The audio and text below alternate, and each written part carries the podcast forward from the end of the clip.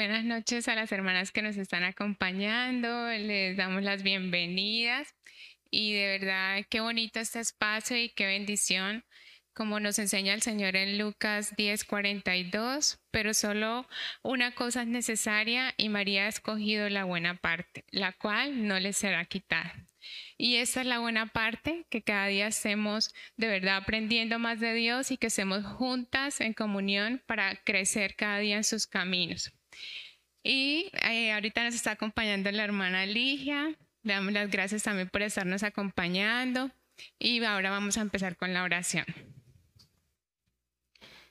Bueno, Padre Celestial, te damos gracias, Señor, por este momento. Gracias, Dios mío, porque es tu misericordia, Señor, la que nos ha traído hasta aquí, la que nos enseña cada día, Señor, a mejorar, a aprender, a crecer en tus caminos, Dios mío. Padre, oramos para que este tiempo de comunión tú nos permitas abrir nuestro corazón, nuestra mente, para conforme a los planes que tú tienes para cada una de nosotras, Señor, tú nos sigas guiando. Gracias Dios mío por este momento, que sea tu bendición con nosotras. En el nombre de Cristo Jesús. Amén y amén. Bueno, el tema que vamos a compartir hoy es eh, Dios nos da regalos maravillosos. Bueno, Dios nos da muchos regalos, pero hoy vamos a compartir el tema sobre la maternidad y la gracia. ¿Ustedes qué piensan acerca del regalo de la maternidad? ¿Piensan que es un regalo o, por el contrario no lo es? ¿Qué opinan ustedes? Hola hermanitas, buenas noches. Pues sí, las que somos mamitas, yo creo que en su mayoría decimos que es un regalo maravilloso que Dios nos dio, ¿cierto? privilegio de ser madres. Es Dios mirándonos con tanto amor y tanta misericordia que nos dio ese, ese regalo de ser mamá, que no es fácil, es un proceso eh, con muchas cosas eh, por aprender día a día, pero, pero que en sí es, es una bendición, es un regalo. Eh, ¿Alguna otra hermana quiere comentarnos algo sobre la maternidad? como coinciden las mamitas que nos están acompañando, es, no es un proceso que es fácil, pero en realidad es enriquecedor y es una bendición. La hermana Ligia que nos acompaña aquí es mamita de cinco hijos, ¿cierto, hermana Ligia? Sí, hermana, es esto. Buenas noches a todas, qué bendición tenerlas acá. Este, pues sí, Dios me ha concedido ese privilegio no ha sido fácil. Eh, uno siempre se programa cuando se casa. Ah, tenía programado dos hijos y de ahí no podía pasar porque no, no se puede más. Pero eh, las cosas se fueron dando y, Dios decidió regalarme tres más. Eh, fueron momentos difíciles porque uno pues no espera eso y, pues me pasó que en lugar de cuando quedé embarazada del tercer hijo, en lugar de decirle gracias a Dios, pues la verdad lloraba mucho, me angustiaba, y así con el cuarto, con el quinto, lo mismo, fue todo igual. Em, pero hoy en día, ay, le doy tantas gracias a Dios porque yo le digo, Señor, ¿quién soy yo para que me hubiera, me, hubiera dado tanto privilegio de tener unos hijos que, que adoro? en medio de que así como uno de papá falla, ellos también fallan pero le doy muchas gracias a Dios por mis hijos. Sí. Bueno, gracias hermana Ligia. Y sí, como ella lo dice, quizás eh, cuando ella eh, quedó embarazada de sus hijos, en vez de decir gracias a Dios, lloraba, pero ya después se dio cuenta de que sí es una bendición. Y bueno, se puede ver como un regalo en realidad porque aunque como la hermana nos acaba de decir, hay momentos de llanto y las otras hermanas también nos eh, acabaron de compartir sus trasnochadas, sus momentos difíciles, pero sí es una bendición, es un regalo de parte de Dios. Y ahorita vamos a ver desde la perspectiva de Dios lo que Él nos enseña y a las madres lo que Él les puede seguir enseñando y a las futuras mamás que vemos acá también. Entonces, como podemos ver, eh, la primera fotografía hay una mamita con cuatro hijos y muy sonriente, que bueno, quizás en la vida real no puede ser tan sonriente, pero eso es lo que Dios quiere para nosotros, en realidad que disfrutemos esa etapa y la otra mamita que en realidad se ve lo que se vive y lo que muchas de ustedes nos acabaron de compartir, esos momentos difíciles y esos momentos complicados, pero que también hacen que esos momentos sean enriquecedor y que desde como vemos en la tercera imagen, desde que la mamita está embarazada, de verdad debe ser un disfrute y una bendición para la familia. Entonces ahora vamos a, recordar nuestro texto base en Tito 2 del 1 al 5. La que lo tenga me hace el favor, eh, nos los puede compartir.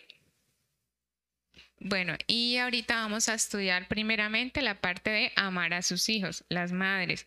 Entonces recordemos que Tito era un joven pastor encomendado a liderar la iglesia de Creta, pues que esta ciudad estaba altamente inmoral, estaba salida de la sana doctrina. Entonces Pablo le hace un llamado a Tito para que él pueda liderar esta iglesia, de verdad prestándole atención a la sana doctrina, a enseñar esa sana doctrina que necesitan los ancianos y las ancianas de la iglesia, que como ya sabemos no son ancianas en la edad, sino madurez en la fe que Dios nos puede dar espiritualmente. Entonces ahora sí vamos a comenzar. Eh, desde la perspectiva de Dios, este don de la maternidad y este regalo de la maternidad como ya hemos comentado, la hermana Ligia pues tiene cinco hijos de los cuales nos puedes compartir su experiencia. Y hermana Ligia nos puede contar qué edades tienen sus hijos, igualmente qué influencia usted ha podido tener para guiarse como madre en este tiempo que ha tenido con ellos. Voy a, ver si Aló, aló. ¿Sí? Este, bueno, mi, mi, primer hijo, el mayor, tiene 30 años, el segundo ahora el 16 de octubre cumple los 27, el tercero tiene 21, el cuarto tiene 20 y el pequeño tiene 17. Eh, ¿Cómo que ha sido para mí el tener estos cinco varones?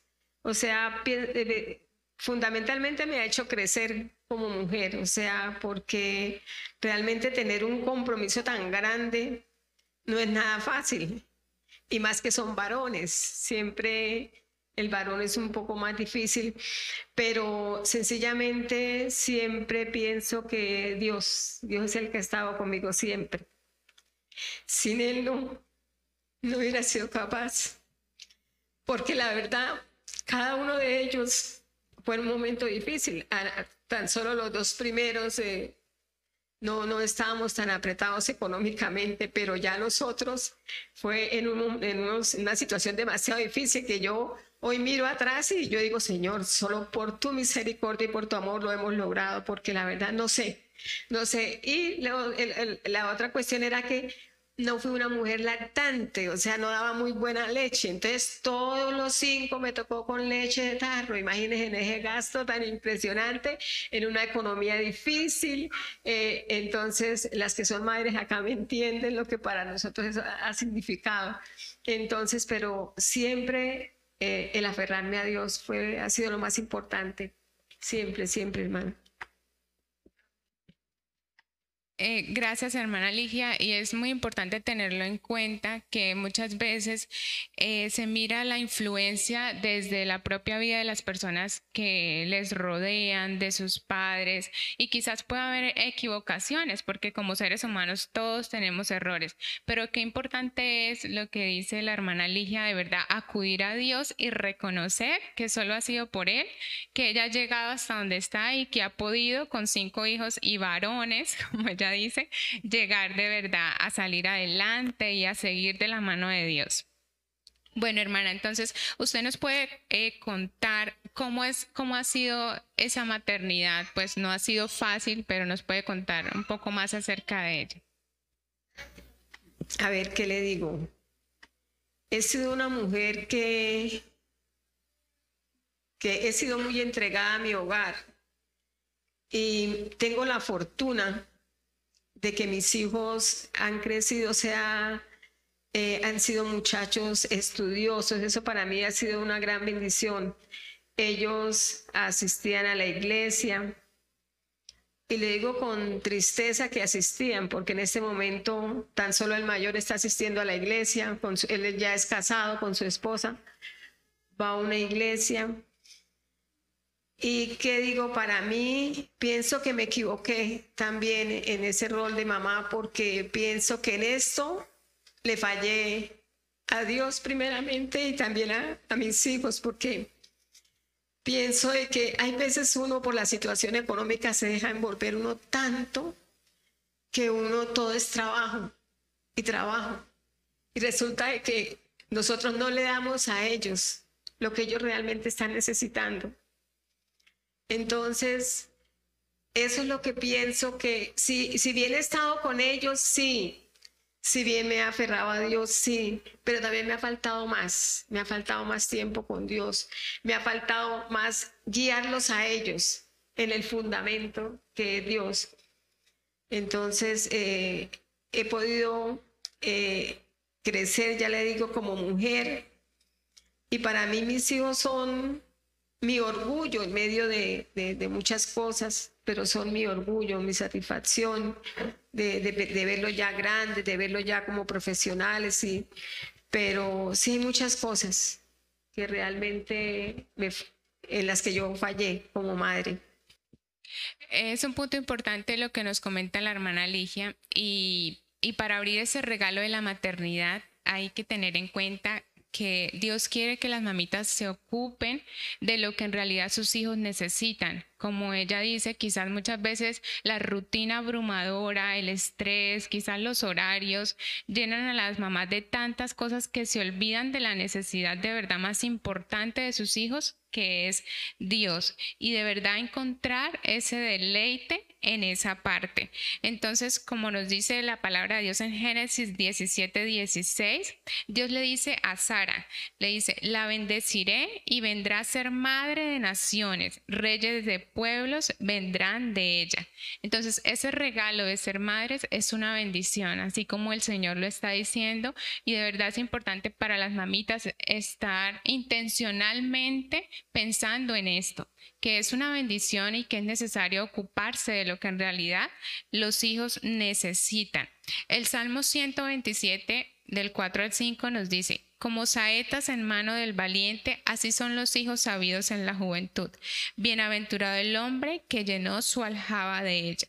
Es decir, bendecido es por esos hijos. Entonces hay que tener en cuenta la bendición que es para cada padre, madre, familia tener sus hijos. ¿Cómo lograr desarrollar esa tarea de la maternidad, hermana Ligia? ¿Qué consejo de pronto usted puede comentarnos? O sea, hermana, definitivamente en esto se necesita el amor de Dios, porque ese amor de Dios nos llena de manera que nosotros podemos expresar a ellos. Porque es que yo siempre digo, sin Dios es imposible hacer las cosas. Por eso hoy en día el mundo está como está, por eso hoy en día los hogares están tan difíciles. Hoy me, este, me quedé aterrada de, eh, un señor que trabaja con nosotros y Miguel me dice, tiene como seis hijos, el señor, y de los seis creo que cuatro están en presos. Entonces yo, ay Dios mío, me impactó, me impactó muchísimo. Porque yo, pero Dios mío, ¿qué hizo este hombre? ¿Qué hicieron tan mal para que todos sus hijos, prácticamente todos en la cárcel? Entonces, este, yo pienso que el, estar uno ahí siempre, siempre con ellos, eh, mirando eh, lo que ellos necesitan, eh, ¿qué le digo? ya le digo, brindándoles ese afecto que ellos necesitan.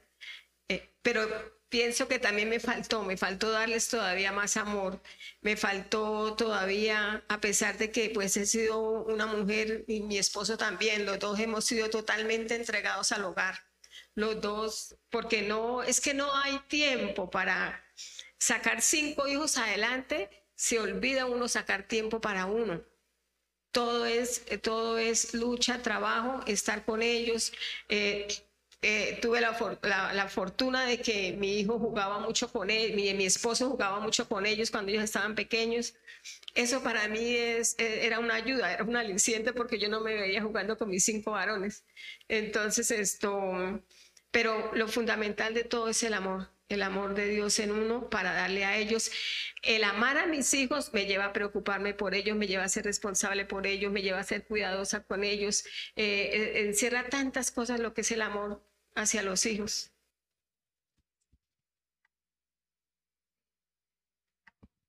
Como nos dice la hermana Ligia, lo principal de verdad es la ayuda de Dios y también contar eh, nosotros que ya hemos podido estar aprendiendo más acerca de las enseñanzas de Tito II, contar con esas relaciones de esas mujeres eh, maduras en la fe, de poder de verdad eh, pedir un consejo, poder tener la confianza de poder hablar y poder tener esas relaciones tan importantes que nos enseñan en Tito II y por lo cual pues como mujeres estamos aprendiendo.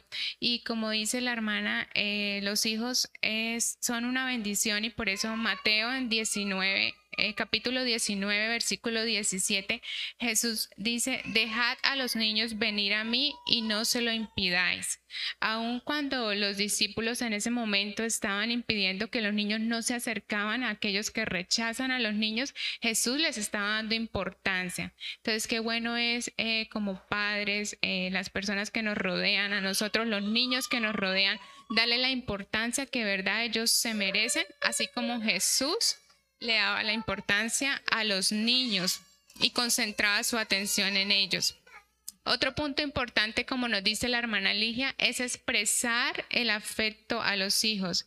Eh, ¿Cómo se han sentido ustedes cuando sus hijos les expresan quizás una nota, una expresión, un agradecimiento? ¿Ustedes como madre han podido experimentar eso cuando sus hijos les expresan algo importante o alguna sorpresa o alguien nos quiere comentar de pronto? Qué, bonito escuchar eso y yo me imagino que ustedes también deben de pensar lo lindo que sentirían sus hijos cuando escuchan palabras de parte de ustedes de bendición, de ese amor que ustedes le tienen a sus hijos. Entonces, no olvidar eso, así como eh, nuestro Padre nos enseña en Mateo 3:17. Dios le dice, este es mi Hijo amado en quien tengo complacencia. Fue un momento tierno un padre que le declaró a un hijo que lo amaba y que estaba complacido por él. Entonces, qué bonito es eh, recordar eso, el que los papás también le expresan a sus hijos lo especial, lo amado que son, que así como ustedes se han sentido muy amadas por ellos, ellos también desean sentirse amadas por ustedes. Entonces, es importante recordarlo, así como nuestro Señor nos los enseña. Bueno, hermana Ligia, eh, ¿Qué puede ver usted sobre cómo se está viviendo la maternidad hoy en día? No, pues hoy, hoy en día la verdad que es demasiado difícil porque hoy en día lo uno, bueno, eh, la mujer mantiene muy ocupada y lo otro, las madres que están en las casas cuando usted sabe uno que, ay papito, tome el celular, todo tiempo es el celular, el niño con el celular y no saben el perjuicio tan grande que le están causando a ese hijo.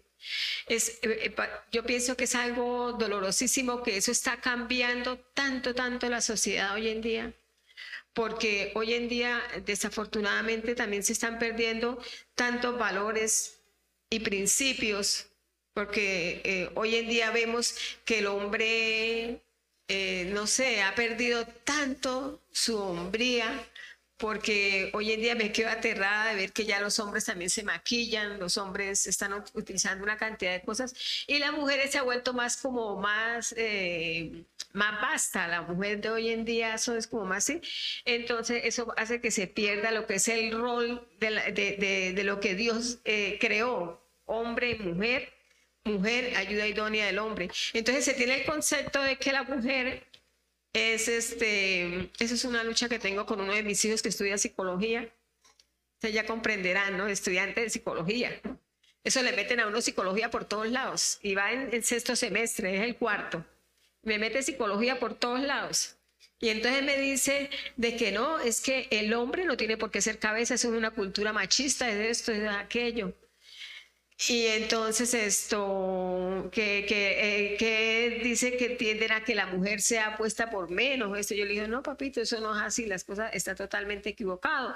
Pero es su concepto, se lo respeto, no lo comparto, porque no comparto su manera de pensar, de, de ver las cosas. Un niño que asistía a la iglesia, no sé, hermana, si usted alguna vez lo vio, que él manejaba audiovisuales. Era el más puntual de llegar allá que una vez el pastor, ya al final de año, le dio un reconocimiento porque era un ejemplo para la iglesia de que era el más puntual, era, eh, asumió eso eh, con una responsabilidad, con un amor. Y ahora ese niño, ahora joven ya de 20 años, entonces me dice, no necesita de Dios y además de eso, todo es totalmente equivocado. El cristianismo es un engaño, dice él. Eh, bueno, una cantidad de conceptos. Entonces, hermanas, ahí es donde para mí es demasiado difícil.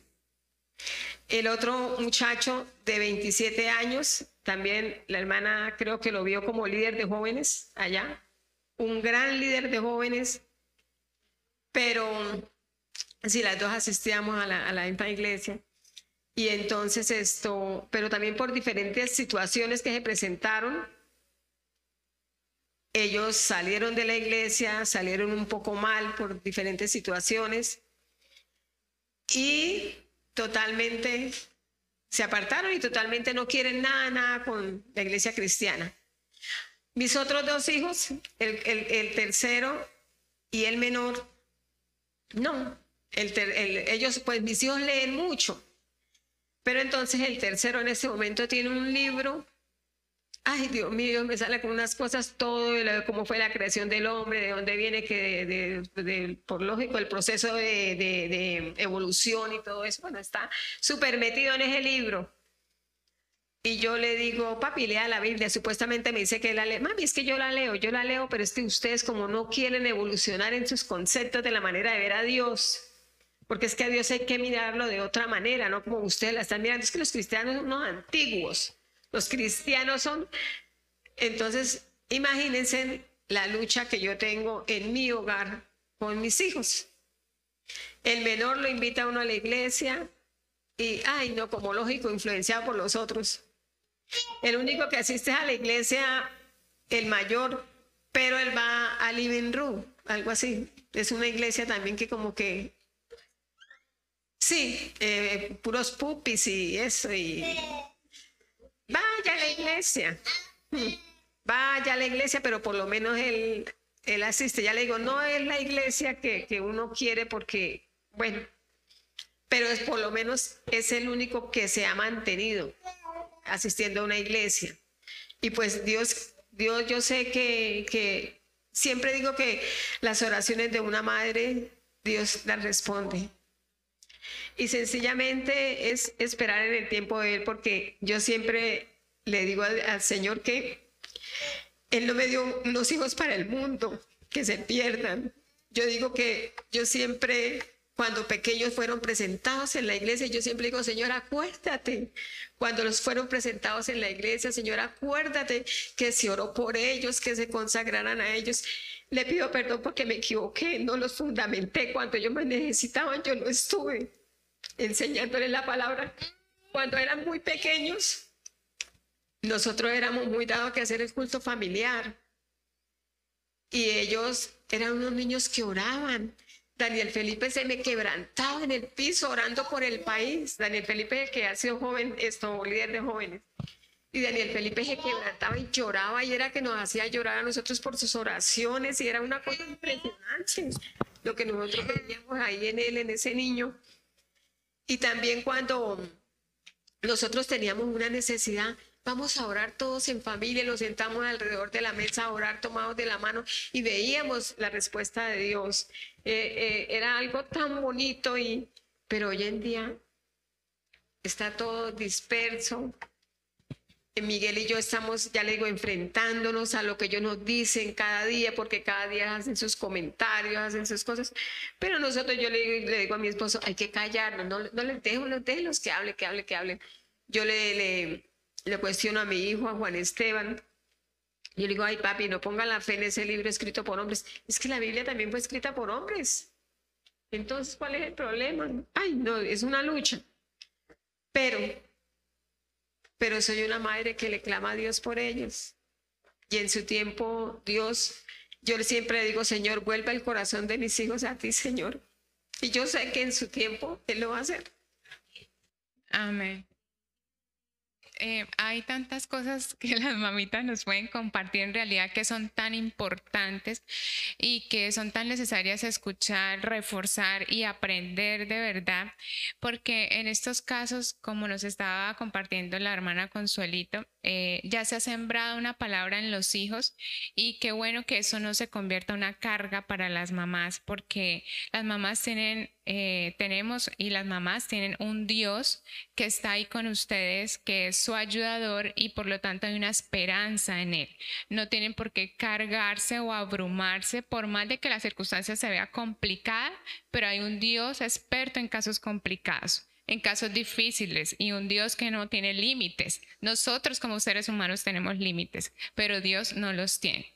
Entonces, qué bonito es que todas las mamás, de acuerdo a su situación, puedan tener la esperanza en ese Dios vivo, en ese Dios que transforma circunstancias y que eso sea el regalo que Dios tiene para ustedes, que no sea esa carga, que no sea ese dolor, sino que eso se lo entreguen a Jesucristo, se lo entreguen a Dios y puedan abrir ese regalo como Él quiere que lo abran con deleite, como ustedes nos están compartiendo, que de verdad se goce en cada etapa y que cada una de esas etapas sea para darle ese seguimiento a los hijos, como también nos compartían, si de verdad ese hijo ha aceptado a Jesús, de verdad están los caminos de Dios, porque eso es lo que Dios les manda como mamás, que de verdad puedan estar pendientes de esa guía de sus hijos, pero no con dolor, no con tristeza, no con carga, sino reconociendo que tienen un Dios que está con ustedes y que ustedes hacen lo posiblemente que puedan hacer en sus manos, pero que Dios es grande en su misericordia.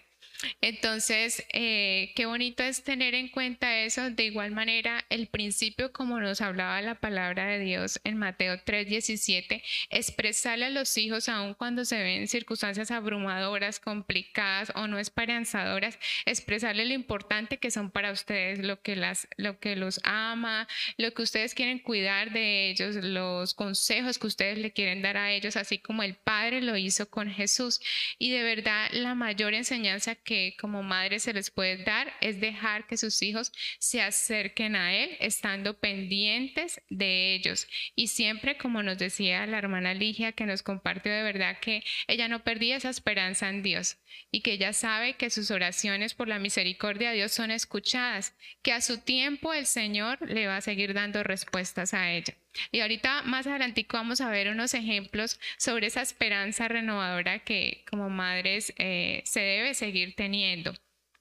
Y como ustedes también nos compartían, hay una forma de las mamás eh, vivir actualmente que muchas de ellas en realidad no están ni siquiera ni preocupadas por sus hijos o le dejan el tiempo a sus hijos a las redes, a que jueguen en cosas que quizás no son importantes, a que si no quieren esto estar con los papás o compartir de la palabra de Dios no importa, no le dan importancia a eso, como nos decía también la hermana.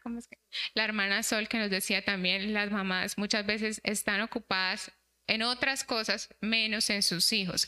Y por otro lado, hay muchas mujeres que en realidad ya ni quieren ser madres, o sea, porque el, mundo actual está con una mente en realidad fuera del diseño de Dios, como decía la hermana Sor, que de verdad que ya muchas no quieren ni ser madres y no entienden este regalo que Dios ha dado, que como es la maternidad.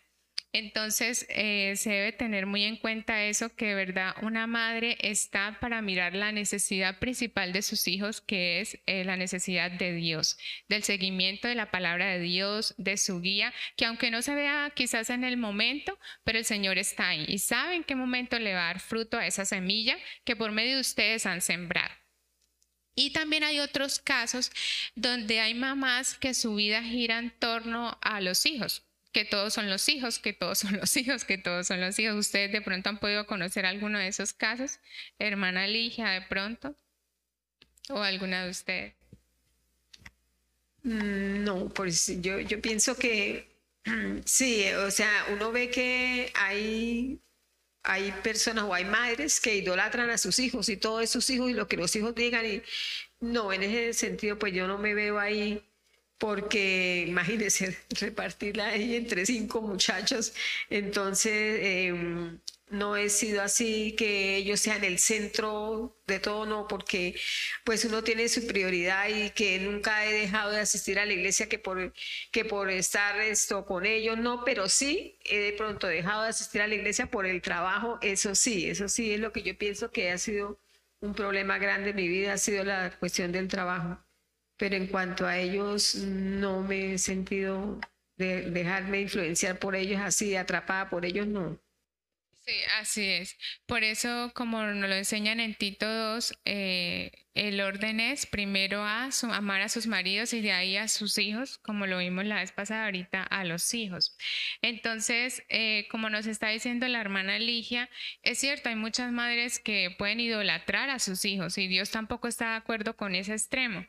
hermana y eso es lo importante de realidad. Eh, Dios nos enseña a ir a la fuente verdadera de amor y sabiduría que es Él. Eh, los hijos son una prioridad, pero la máxima prioridad debe ser Dios.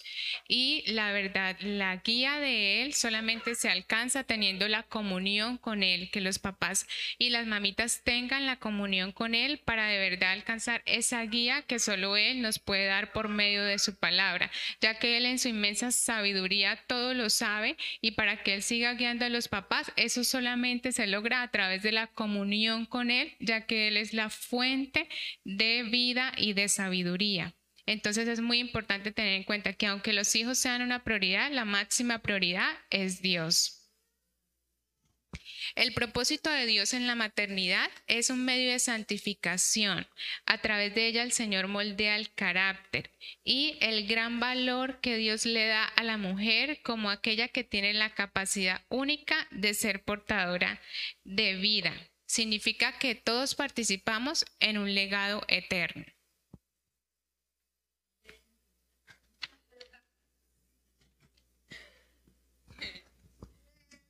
Vemos, por ejemplo, que Eva, eh, la primera mujer, eh, su nombre significa la que da vida. bueno, la que da vida. Eh, la mujer cuya decisión pecaminosa había traído muerte a la humanidad, ahora se convierte por fe en la que daría vida a través de su cuerpo. Dios se propuso redención y santificación a través de la maternidad. Entonces la redención de Dios y los propósitos de Dios son tan grandes que Dios siempre tiene un propósito de vida para las mujeres. Aún las mujeres que están solteras, las mujeres que son madres adoptivas, pueden ejercer ese rol queriendo y estando cerca de los hijos, de los familiares, de las personas en la iglesia con las que podemos compartir y ejercer esa forma de vida que solo Dios nos puede enseñar. Bueno, hermana Ligia, eh, ¿usted qué nos puede contar acerca de ser esas dadoras de vida? Como por ejemplo, eh, Dios le decía a Eva, la que da vida. A ver, yo pienso que, que además de, de ser portadoras de vida, de traer los hijos al, al mundo por la bendición de Dios, ese ser portadores de vida va mucho más allá. Yo pienso que que nosotras como mujeres debemos influenciar muchísimo nuestro entorno, eh, influenciar en la iglesia. O sea, yo pienso que mm, nosotras, eh, voy al, caso de, acá de la iglesia, eh, siempre le pido a Dios la unidad de la iglesia, porque en la unidad de la iglesia es nuestro fundamento, estar ahí unidas. Entonces, esto, nosotros eh, o sea, el hombre no es tan detallista, el hombre vive más, sí, ellos son bien más sus cosas, pero nosotras las mujeres somos llamadas a estar más prestas a, lo que se presenta en la iglesia. Con tristeza veía como una hermana se retiró de la iglesia, no tuve nunca contacto con ella, nunca hablé con ella. Y me da tristeza porque, pero mi esposo sí le tenía muchísimo afecto y entonces, y a través de él aprendí a, tenerle cariño a ella sin hablar con ella. Entonces, cuando ya él me dice, no, ella se fue porque que no, que como que no se le prestó la atención que ella necesitaba, que la rodeáramos, que le brindáramos amistad. Y yo, Dios mío, Señor, yo soy una de esas. que yo termine el servicio rapidito para la casa porque tengo que ir a hacer el almuerzo. Entonces, ahí yo pienso que, que nosotras como dadoras de vida debemos influenciar muchísimo en la iglesia y estar pendientes de las, de las personas que vienen nuevas, las mujeres sobre todo, ¿no? Nosotras mujeres con las mujeres y bueno, y del hombre que se encargue más de, de estar pendiente también de los hombres pero sí hace muchísima falta eso y eso ya le digo es, es, es, ser dadoras de vida. Dadoras de vida somos cuando tenemos una amiga o conocemos de alguien que, está pasando un momento difícil, nosotras debemos estar ahí para llevar una palabra, para hacer una oración, eh, siempre que, que esa persona sienta que puede contar con uno. O sea, yo pienso que nosotros no podemos ser indiferentes ante, ante lo que estamos viviendo. Estamos en, viviendo un mundo demasiado caótico en este momento. Hay muchísimos problemas en los hogares, los jóvenes, los niños, y, es necesario que nosotros como sembradores de vida eh, estemos más atentas a eso y estemos, o sea, que le sirvamos a Dios con el corazón. Y uno, cuando uno conoce a Dios, cuando uno ama a Dios, uno no puede ser indiferente a, a lo que está pasando a nuestro alrededor. Sí, así es. Gracias, hermana Ligia. Y de verdad ser intencionales eh, y tener en cuenta lo que está sucediendo alrededor para poder actuar conforme Dios nos puede guiar. Y hay dos ejemplos que les quiero compartir donde se ve que la maternidad es un privilegio y como el Señor nos enseña en su palabra, es una bendición eh, es un regalo, pero también puede traer en ocasiones dolor, como por ejemplo sucedió en Jesús. Eh, fue un privilegio, una bendición para María ser la mamá del Hijo de Dios, pero a María eso también le ocasionó dolor, ya que Jesús iba a morir por los errores, por los pecados del mundo. Entonces muchas veces hay pecados por los hijos o por los padres en los cuales se vive dolor y por esto no deja de ser un privilegio o no deja de ser una bendición, sino que simplemente hace parte de esa maternidad. En el caso de María, ella sufrió dolor porque su hijo pagó por los pecados del mundo, pero eh, Dios le dio la victoria en realidad por todo lo que sucedió en la humanidad. El otro caso que también vemos es la historia de, Fares. Fares fue hijo de Judá y Tamar. Judá fue hijo de Jacob. Tamar era la esposa de un hijo de Judá. O sea, ella quedó viuda. Esta mujer estaba disfrazada de prostituta y tuvo relaciones con Judá. Entonces de ella nacieron unos gemelos. El mayor de ellos fue Fares. Y esto en realidad fue una unión ilegítima, casi que un incesto. Pero de esta historia, de esta generación, vemos que se extendió hasta José, el esposo de María. Entonces vemos ahí como en un plan de Dios de redentor a través de historias tan desordenadas y quizás cosas pecaminosas, la redención y el amor de Dios siempre está presente. Entonces, aunque se vea muchas veces eh, pecado o dolor, pero la misericordia de Dios es grande y alcanza también todo ese tipo de casos. Bueno, eh, ¿alguna de ustedes nos quiere dar eh, una opinión o algo sobre este tema? Y la otra parte que queremos también compartir con ustedes es el regalo de la gracia. La gracia salvadora de Dios es ese favor inmerecido que proviene de parte de Dios para nuestras vidas. Es esa influencia divina que está en nuestras vidas y en cada cosa que realizamos, como nos dice el Señor en Efesios 2 del 8 al 9, dice, porque por gracia soy salvo por medio de la fe, no por obras para que nadie se gloríe. Entonces hay un regalo de la gracia de Dios que de verdad es importante que nosotras como mujeres podamos recibir. Y esto nos lleva, esta gracia de Dios nos lleva a ser buenas, como lo dice en Tito 2, volviendo al versículo base de Tito 2 del 1 al 5, les le repito esta parte, dice, no calumniadoras, no esclavas del vino, que enseñen a las mujeres jóvenes a amar a sus maridos y a sus hijos, a ser prudentes, castas, cuidadosas de su casa y buenas. Entonces esa gracia les lleva a las mujeres, nos lleva a ser buenas, como lo dice Tito II. Y es, eh, es importante en el currículo de la iglesia y por lo tanto lo mencionan ahí. Teniendo en cuenta que la instrucción para las mujeres de Dios de Tito representa ese carácter que Dios quiere forjar en nosotros y nos lleva a hacer cosas y a mejorar otras. Pero Dios también está interesado en, no solamente en lo que hacemos, sino cómo hacemos cada una de esas cosas. Entonces, lo importante para Dios también es nuestra motivación y nuestras disposiciones. Eh, quiero alguna hermana que me pueda ayudar a buscar Primera Corintios 13 del 1 al 3. Exacto, entonces ahí vemos de verdad cuál es la motivación esencial para Dios, que Dios quiere en nosotros, por el cual nosotros hagamos las actividades, que es el amor de Dios y nuestra disposición. No solamente es hacer las cosas o quizás hacer muchas, sino también cuál es nuestra motivación y en realidad qué hay en nuestro corazón para llegar a hacer eso, porque para Dios es importante ese amor con el cual nosotros desempeñamos y hacemos las funciones como actividades cotidianas, por ejemplo, en la casa, como quizás limpiar la casa, preparar una cena familiar.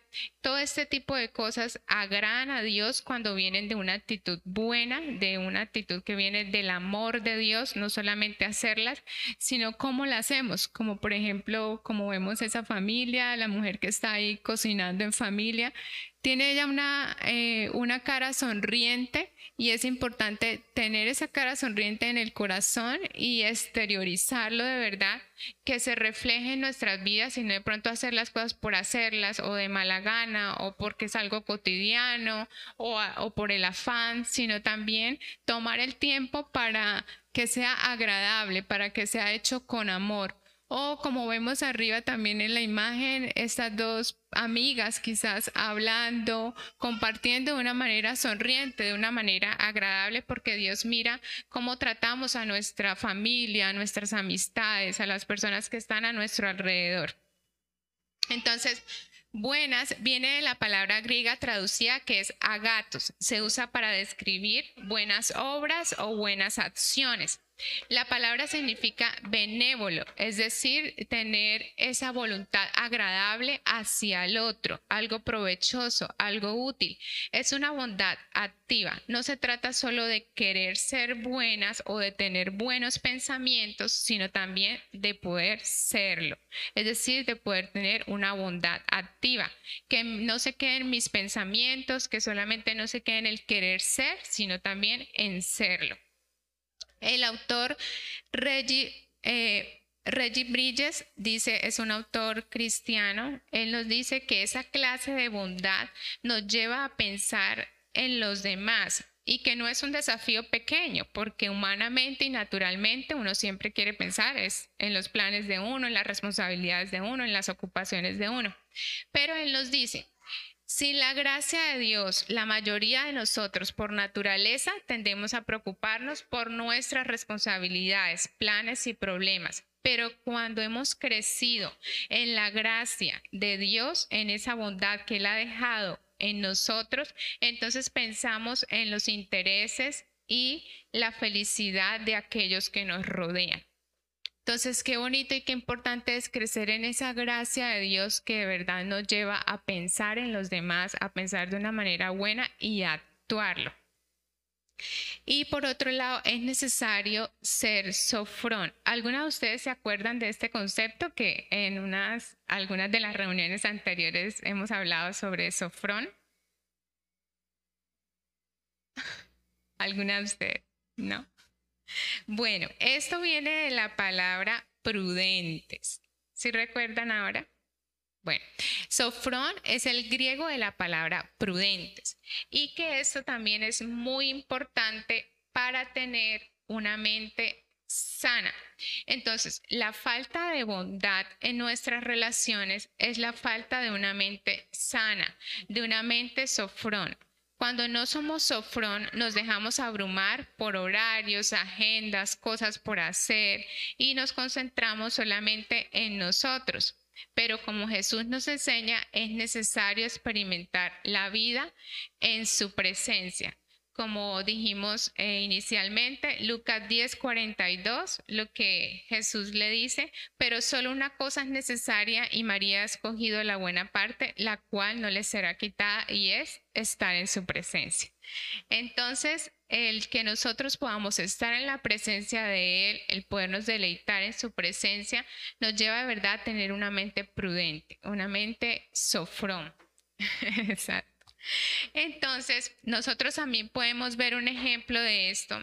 En Lucas 10 podemos ver el ejemplo de la visita que Jesús hizo a Marta y a María. Vemos a una Marta que está preocupada por muchos quehaceres, que está fastidiada, que está cargada, que está congojada. Marta se esfuerza por limpiar, cocinar, asegurarse de que todos estén bien atendidos, mientras que María escogió sentarse a los pies de Jesús y escuchar sus enseñanzas.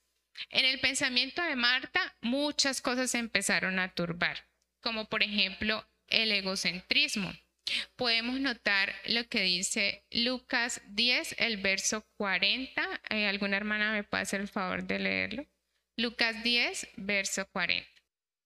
Exacto, entonces ahí vemos un lenguaje preocupado por ella misma no te da cuidado que la dejes servir sola a ella, o sea, se refiere a Marta, entonces vemos un egocentrismo en ella. Por otro lado, vemos una insensibilidad. La gente estaba reunida, los discípulos al escuchar a Jesús. María también estaba sentada, pero a Marta no le importó esto. Marta le importó más ella cómo se sentía, que se sentía fastidiada, se sentía abrumada y ella entró a interrumpir esta reunión. Estaba preocupada por lo que ella estaba experimentando. Entonces hay egocentrismo, hay una insensibilidad, hay una acusación. Ella pregunta si alguien eh, quizás si ella hubiese preguntado si alguien le pudiese ayudar, esto sería comprensible, pero sus palabras fueron acusatorias tanto para Jesús como para María. Ella le dice a Jesús, no te da cuidado, es la forma de expresar de ella, es decir, es una expresión acusatoria. Y le dice que mi hermana me deje servir sola, tanto para Jesús como para su hermana hay una expresión de acusación. Y por otro lado, se puede ver que quizás hay un resentimiento en ella, porque Marta quizás estaría desde hace tiempo en la cocina haciendo aseo, quizás con un pensamiento de que no la estaban ayudando, quizás haciendo ruido en su cocina, quizás haciendo escándalo, quizás muchas cosas que pudieron suceder, que pueden suceder muchas veces, y que en realidad ella, como vio que no le prestaron atención, pues entonces fue a interrumpir la reunión. Pero este tipo de pensamientos, el egocentrismo, la insensibilidad, la acusación, el resentimiento, son productos de la falta de una mente sofrón, es decir, de una mente prudente, de una mente que es guiada bajo el control del Espíritu Santo. Porque para María ya servir no se volvió no fue hecho con gracia, con cariño y con placer, sino que eso fue una carga para ella. El servir a sus amigos era una molestia y ella estaba dispuesta a levantar división, quizás también con su hermana, con la forma en la que ella se expresó. Y si no fuera por lo que Jesús le respondió a ella sabiamente. Entonces, eh, vamos a leer Lucas 10, eh, versículo 41 y 42. La hermana que lo tenga me hace el favor. Amén. Entonces Jesús eh, le hace esta represión a ella de, forma sabia, que ella está tan turbada y tan cargada, pero Jesús le resalta lo importante que es lo que María hizo y para nosotras como mujeres, seguir de verdad la guía de Dios y la presencia de Dios en medio de tantos quehaceres, en medio de tantas cosas por hacer, hacer un par y concentrarnos en lo que realmente es importante y pedirle a Dios esa mente sofrona, esa mente prudente y esa gracia que como leímos ahorita nos lleva a pensar en los demás, que como Marta hizo tan abrumada y tan cargada, no le importó en la reunión que estaba Jesús, sino que interrumpió y quiso decir ella cómo se sentía, ella cómo estaba experimentando ser. Entonces muchas veces cuando se actúa sin que la persona tenga una mente sofrón, sin la gracia de Dios, las relaciones se van a ver afectadas, las relaciones se van a ver mal estacionadas como sucedió con Marta y quizás con María. si Jesús no hubiese estado ahí de por medio. Entonces estamos llamadas a modelar esa gracia de Dios y esa bondad de Dios siendo instrumentos de gracia, tener tanto una mente, un corazón y un actuar lleno de la gracia y la bondad de Dios. Es importante que eh, las mujeres ancianas en la fe siempre enseñen el valor de cultivar la bondad, de recibir este regalo que es la gracia de Dios y las mujeres jóvenes poder aprender que esto es una cualidad esencial que por medio de ella podemos lograr honrar a Dios. Y esto solamente se logra, como lo vimos en la tercera imagen, como estaba haciendo la mujer eh, orando a Dios en la presencia de Dios, solamente se logra esa gracia salvadora y esa bondad y esa paz y esa mente sofrón que Dios nos puede dar como mujeres. Entonces ahí podemos reflexionar. Eh, soy una buena, soy una mujer buena, cada una quizás reflexionar o quizás en el trabajo, en la casa, con las amistades, quizás vemos reflejado críticas, mal humor, descortesías, malas actitudes, malas palabras. Entonces, de verdad, reflexionar qué se ve reflejado en nosotros. Hay otro ejemplo que eh, también es importante mencionar, que es el ejemplo de Dorca. Dorca es una mujer que es resucitada por Dios por medio de Pedro. Por medio de este milagro, muchas personas creyeron más en el Señor.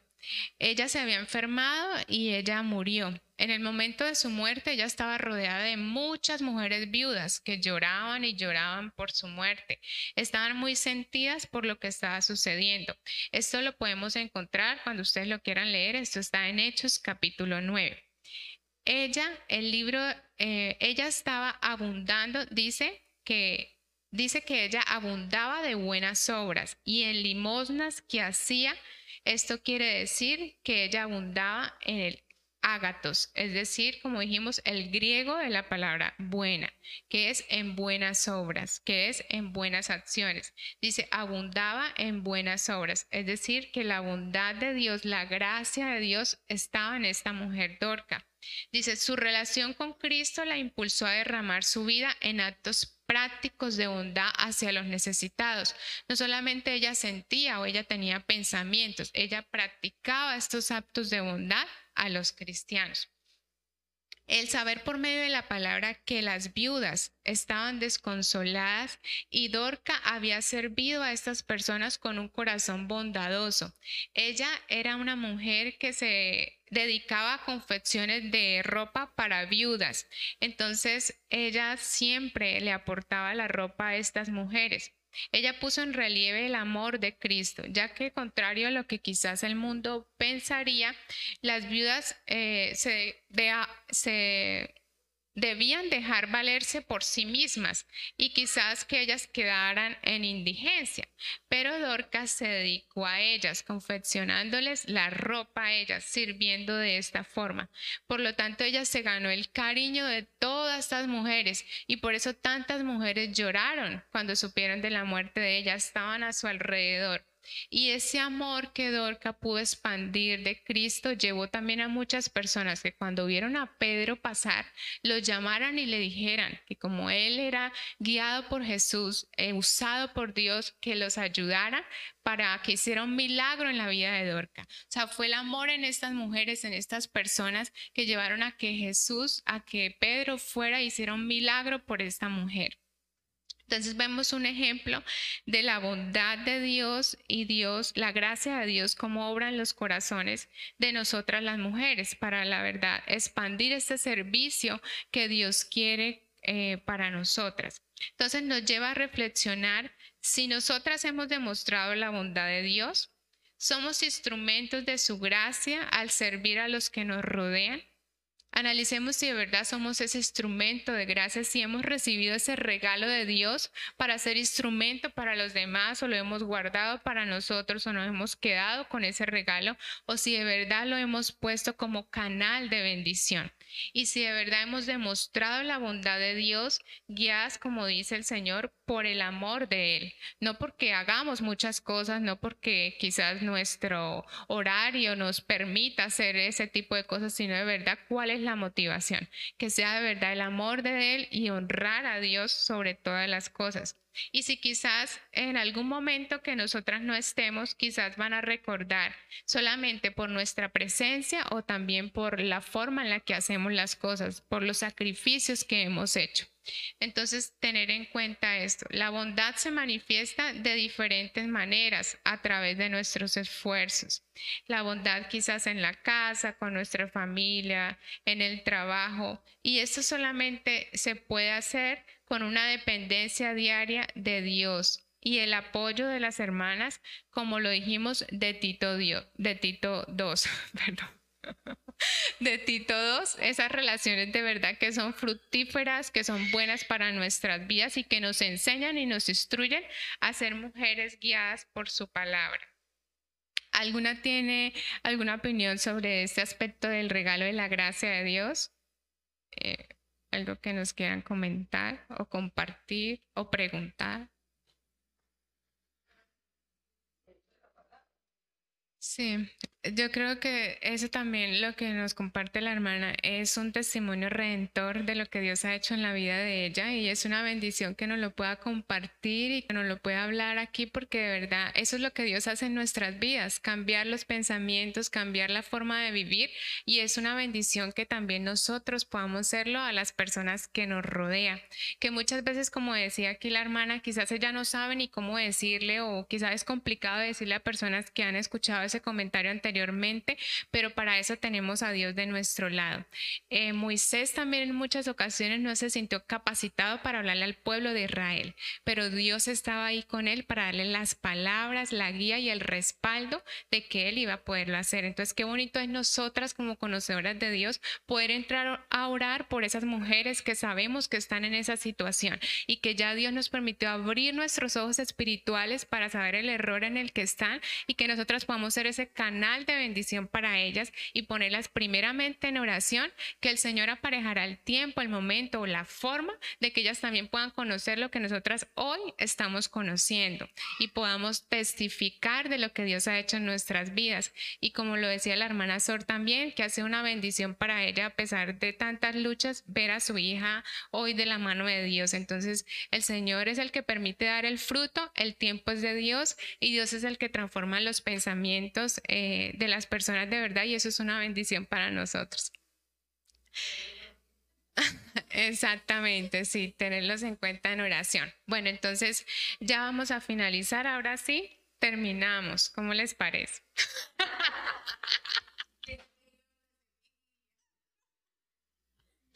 No, bueno, ya terminado. Vamos a orar. Bueno, vamos a orar. Amado Padre, te damos gracias, Señor, por este momento en el que podemos aprender más de tu palabra, Señor. Gracias porque, como tú lo dices en Filipenses 1:6, estando persuadido de esto, que el que comenzó en vosotros la buena obra la perfeccionará hasta el día de Jesucristo. Gracias, Señor, porque tu palabra, tu presencia tiene poder en nuestras vidas y tú eres el que perfecciona la obra en cada una de nosotras como mujeres, Señor. Tú eres nuestro guía, tú eres nuestro ejemplo, Padre. Tú eres el que merece toda la gloria, toda la honra y toda la adoración. Señor, te encomiendo la vida de cada mujer en tus manos. Padre, que sea tu fuerza, que sea tu aliento, que sea tu unción en cada una de nosotras, en los hogares, en las actividades en las que cada una de nosotras nos desenvolvemos, Señor. Ayúdanos a recibir ese regalo que tú tienes para nosotras de ser dadoras de vida, de ser instrumentos de gracia, Señor. Ayuda a nuestra mente, corazón, Señor, reconocer esta belleza que tú nos has dado, Señor, recibir esta salvación tuya, Señor, recibir la belleza del Evangelio, Padre. Te damos las gracias, Señor, por este momento y te bendecimos. En el nombre de Cristo Jesús. Amén y amén.